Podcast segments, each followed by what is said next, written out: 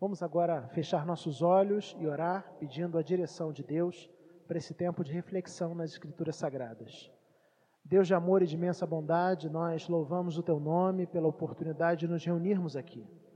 Te agradecemos porque a gente se reúne, ainda que de forma não presencial, mas nas nossas casas nós temos a oportunidade de juntos refletirmos naquilo que o Senhor tem para nós.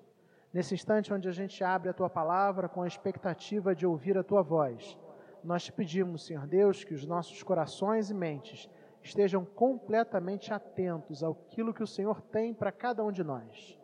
Que a gente tenha um coração sensível à tua voz e que a tua palavra, que é viva e eficaz, fale poderosamente aos nossos corações. Em nome de Jesus. Amém, Senhor. Hoje nós chegamos à terceira mensagem da série de mensagens movimentos do coração. Nós temos pensado como o Evangelho afeta a maneira como nós lidamos com os desafios e sofrimentos da vida. Já percebemos que crer em Cristo não nos torna imunes às realidades difíceis e dolorosas. Não, não é disso que se trata. Crer em Cristo produz uma completa transformação em nossos sentimentos e traz paz à nossa vida interior.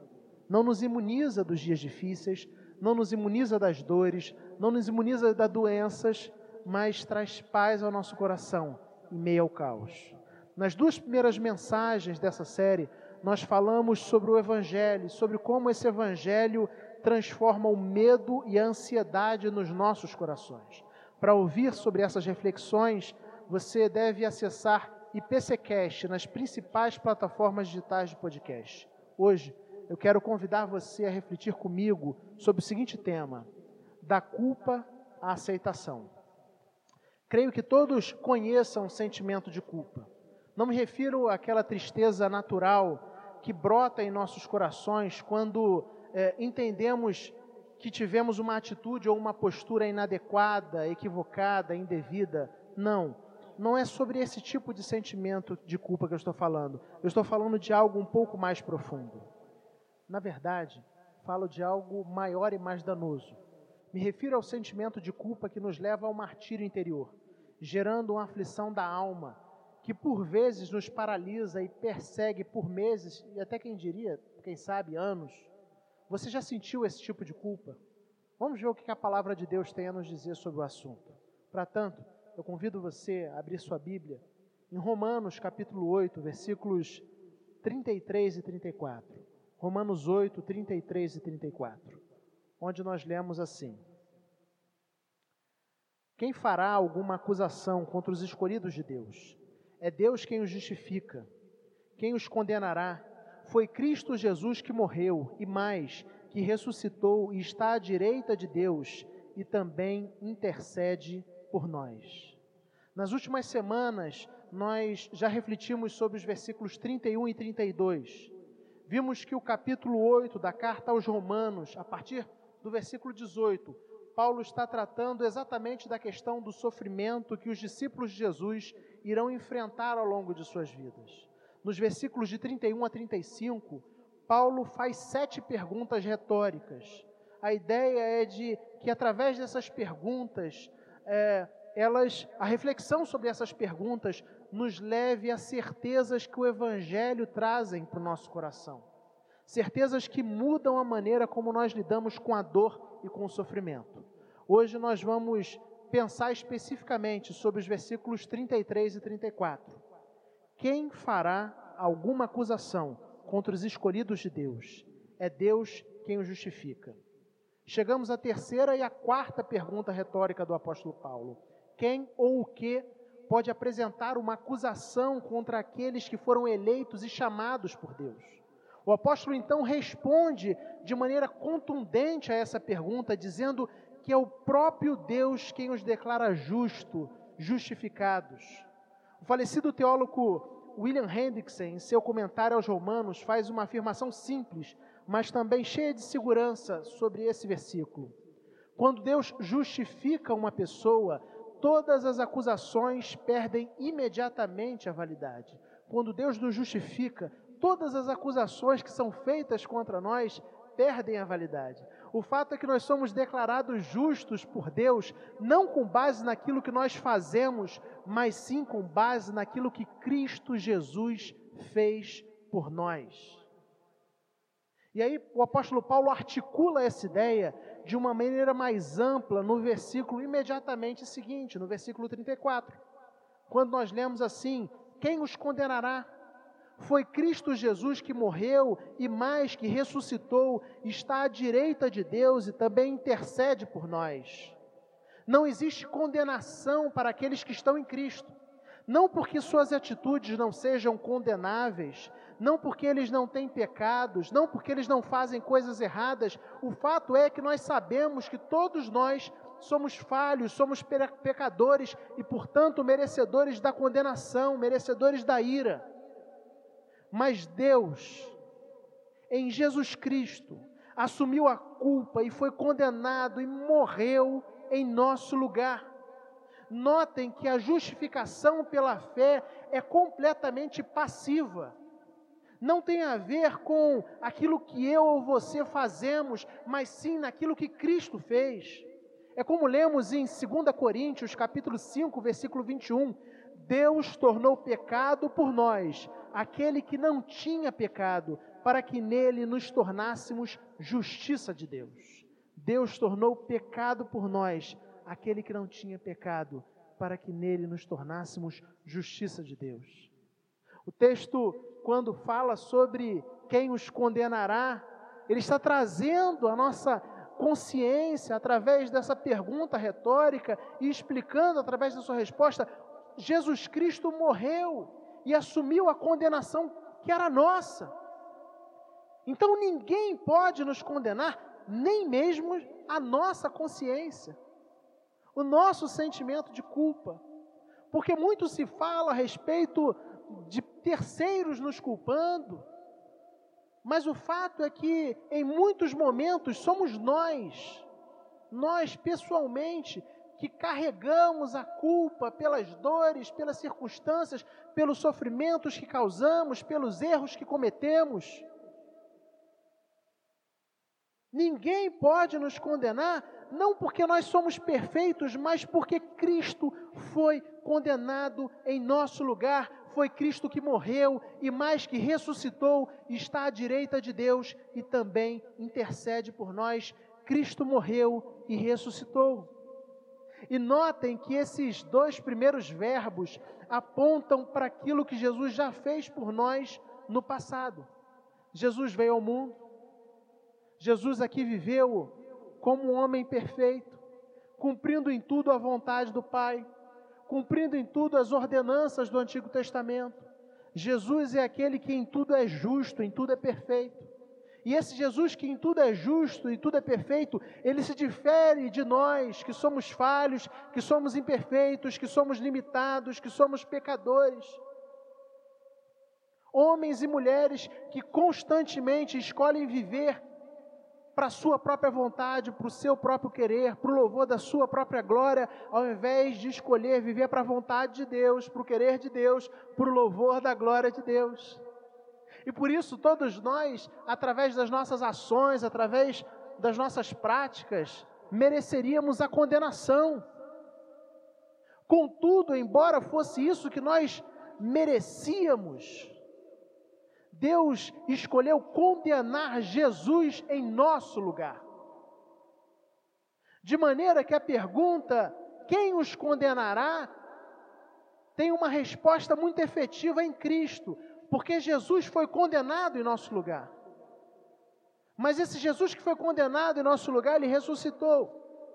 E como eu disse, os dois primeiros verbos que se referem a Jesus, eles apontam para uma ação que foi feita no passado, Jesus morreu e Jesus ressuscitou. Mas o terceiro verbo do versículo 34, a respeito de Jesus, ele aponta para uma ideia no grego que traz a ideia de uma ação contínua, contínua, de algo que ainda está acontecendo, de algo que ainda está em andamento. Então nós podemos dizer que aponta para aquilo que o Senhor Jesus está fazendo nesse momento. Jesus está fazendo nesse instante, ele está intercedendo ao Pai por mim e por você. Jesus está neste instante intercedendo ao Pai por mim e por você, cumprindo o seu papel de sacerdote perfeito, intercedendo pela sua igreja, intercedendo pelo seu povo. Diante disso, eu quero convidar você a avaliar as suas culpas sob a perspectiva do Evangelho. Talvez você se sinta um grande pecador. Talvez, ao olhar para a sua vida, as escolhas que você já fez no passado, talvez até algumas escolhas que você fez recentemente, no presente, possivelmente você se perceba como alguém completamente indigno diante de Deus completamente indigno alguém que é merecedor da condenação, alguém que to tem todos os motivos para se sentir culpado. Talvez seja assim que você se sinta. E de fato, é isso que o Evangelho fala sobre você e eu. Nós somos completamente indignos diante de Deus, pecadores condenados, merecedores da ira, mas o Evangelho não para aí. Porque se ele parasse aí, ele produziria apenas culpa. O Evangelho vai além. O Evangelho fala de uma mensagem que extrapola esse simples senso de indignidade. A mensagem fala da nossa indignidade, fala da nossa injustiça. Se a mensagem falasse apenas disso, ela nos tornaria homens e mulheres completamente distantes de Deus, sem perspectiva, sem esperança. Mas o Evangelho nos fala sobre um tipo de justiça que vem pela fé, uma justiça que não está baseada nas nossas obras, mas nas obras de Cristo. O Evangelho não nos fala de culpa, mas do Deus que em Jesus nos acolhe. É disso que o Evangelho fala. A culpa nos aprisiona e nos mantém longe de Deus.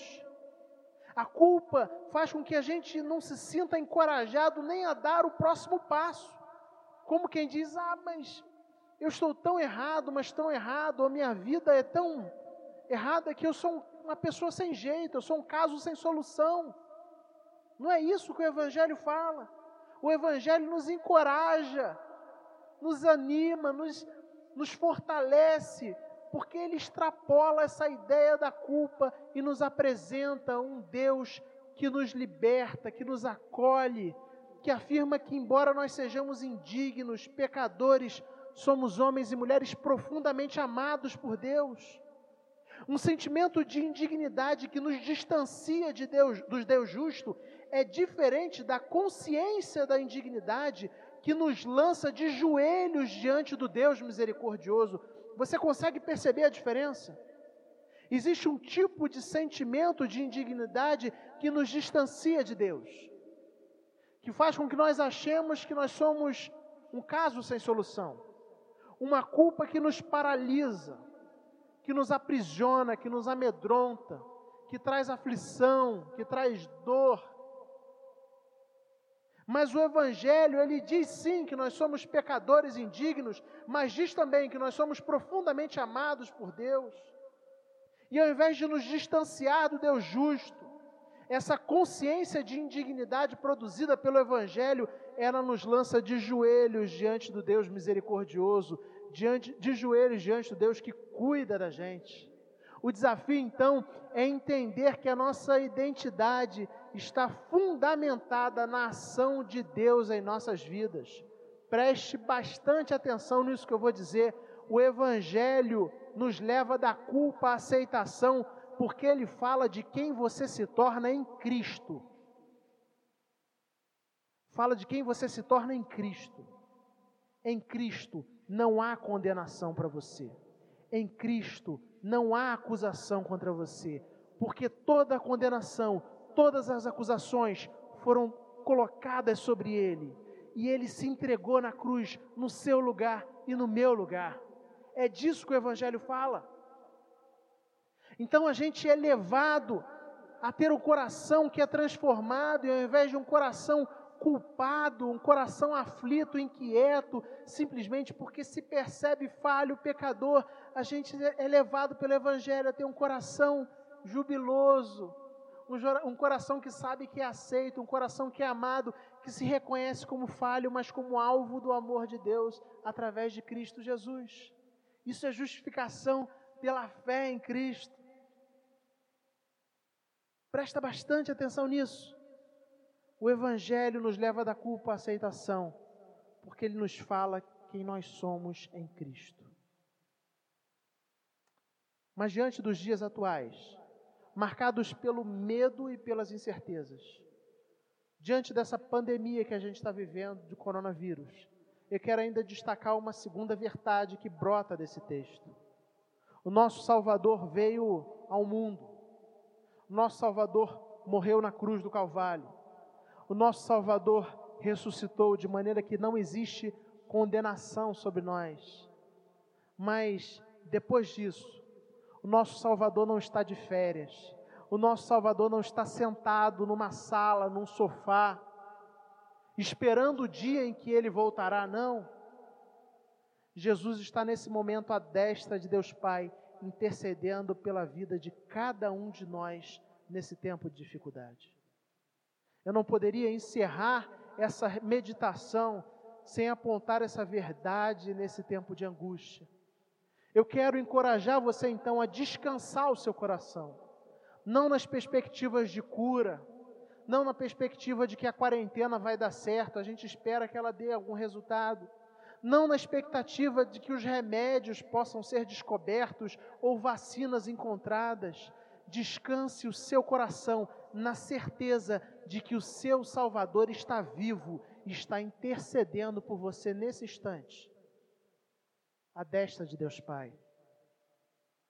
Deus está intercedendo por você. Que Deus abençoe sua vida. Que o seu coração saia da culpa e entenda o que é acolhimento através da justificação pela fé nós não somos naturalmente justos, mas Deus imputa a justiça de Cristo a nós. Ele é condenado no lugar daqueles que mereciam a condenação. Ele é acusado no lugar daqueles que mereciam a acusação. O que está em jogo é nós entender, entendermos quem nós nos tornamos em Cristo. Homens e mulheres que são falhos, mas ainda assim justos por aquilo que Jesus fez e profundamente amados por Deus que a gente tenha certeza e possa descansar o nosso coração nesse tempo de dificuldade.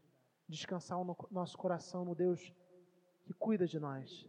Descansar no nosso coração no, Je no Jesus que não está de férias ou esperando alguma coisa, no Jesus que está nesse instante, intercedendo por cada um de nós, pedindo ao Pai em nosso favor, cuidando de nós.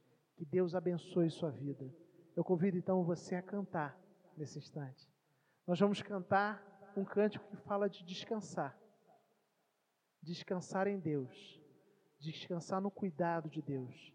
Descansar na certeza de que Deus nos cobre com as suas mãos.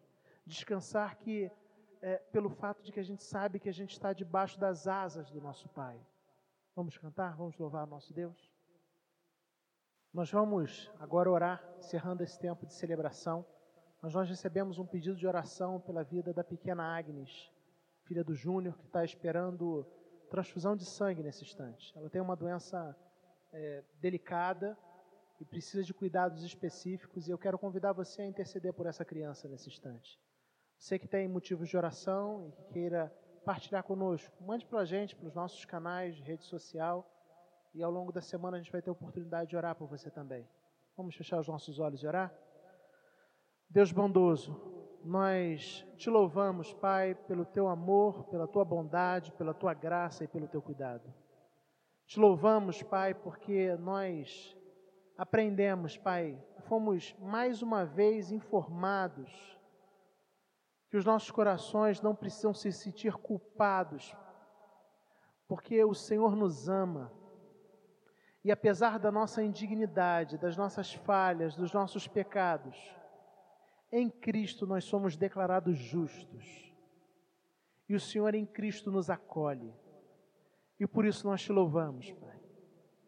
Que todo tipo de sentimento de culpa que muitas vezes faz com que os nossos corações se afastem de Ti, que, esse, que essa culpa seja derrubada, destruída, transformada no sentimento e na certeza de que, embora falhos e pecadores, nós somos acolhidos pelo teu amor em Cristo Jesus. E que a certeza do teu amor evidenciado em Cristo nos atraia para ti. Senhor, nós queremos também interceder pela vida da Agnes, Senhor, clamando pela tua misericórdia. Tu és um Deus que pode todas as coisas. E nós confiamos em Ti, nós confiamos no Teu cuidado, nós confiamos na Tua proteção. E nós entregamos a vida dessa criança e da família dela nas Tuas mãos. Tu sabes, Senhor, as necessidades específicas que ela precisa. E nós pedimos, Senhor, que a Tua bondosa mão esteja conduzindo toda essa situação, de maneira que o quanto antes ela receba os cuidados médicos necessários. Nós cremos que o Senhor é um Deus que tem poder para curá-la e cremos que o Senhor também faz isso e também preserva as nossas vidas através do cuidado dos médicos. Por isso nós te pedimos também nesse sentido. Por fim, Senhor Deus, nós queremos te pedir que o nosso coração encontre descanso em Ti que o nosso coração encontre descanso na certeza de que Cristo Jesus, o nosso mediador, o nosso sacerdote, está ao teu lado nesse momento, intercedendo por nós. Que em meio a todas as incertezas, em meio a todos os medos e temores e agitações que são próprias dessa circunstância difícil em que nós vivemos, os nossos corações encontrem descanso na sombra das tuas asas que nós tenhamos uma semana de paz, para a glória do Teu nome. Entregamos as pessoas que têm sofrido com essa doença nas Tuas mãos. Entregamos os profissionais de saúde nas Tuas mãos, clamando pela Tua misericórdia, Senhor, em nome de Jesus. E que a graça de nosso Senhor Jesus Cristo, o amor de Deus o Pai, a comunhão, a consolação, o poder do Espírito Santo estejam sobre a sua vida, sobre a sua família, estejam sobre todo o povo de Deus espalhado pela face da terra, não apenas hoje, mas para todo sempre. Amém. Amém. Que Deus abençoe sua vida e que você tenha uma semana de paz. Amém.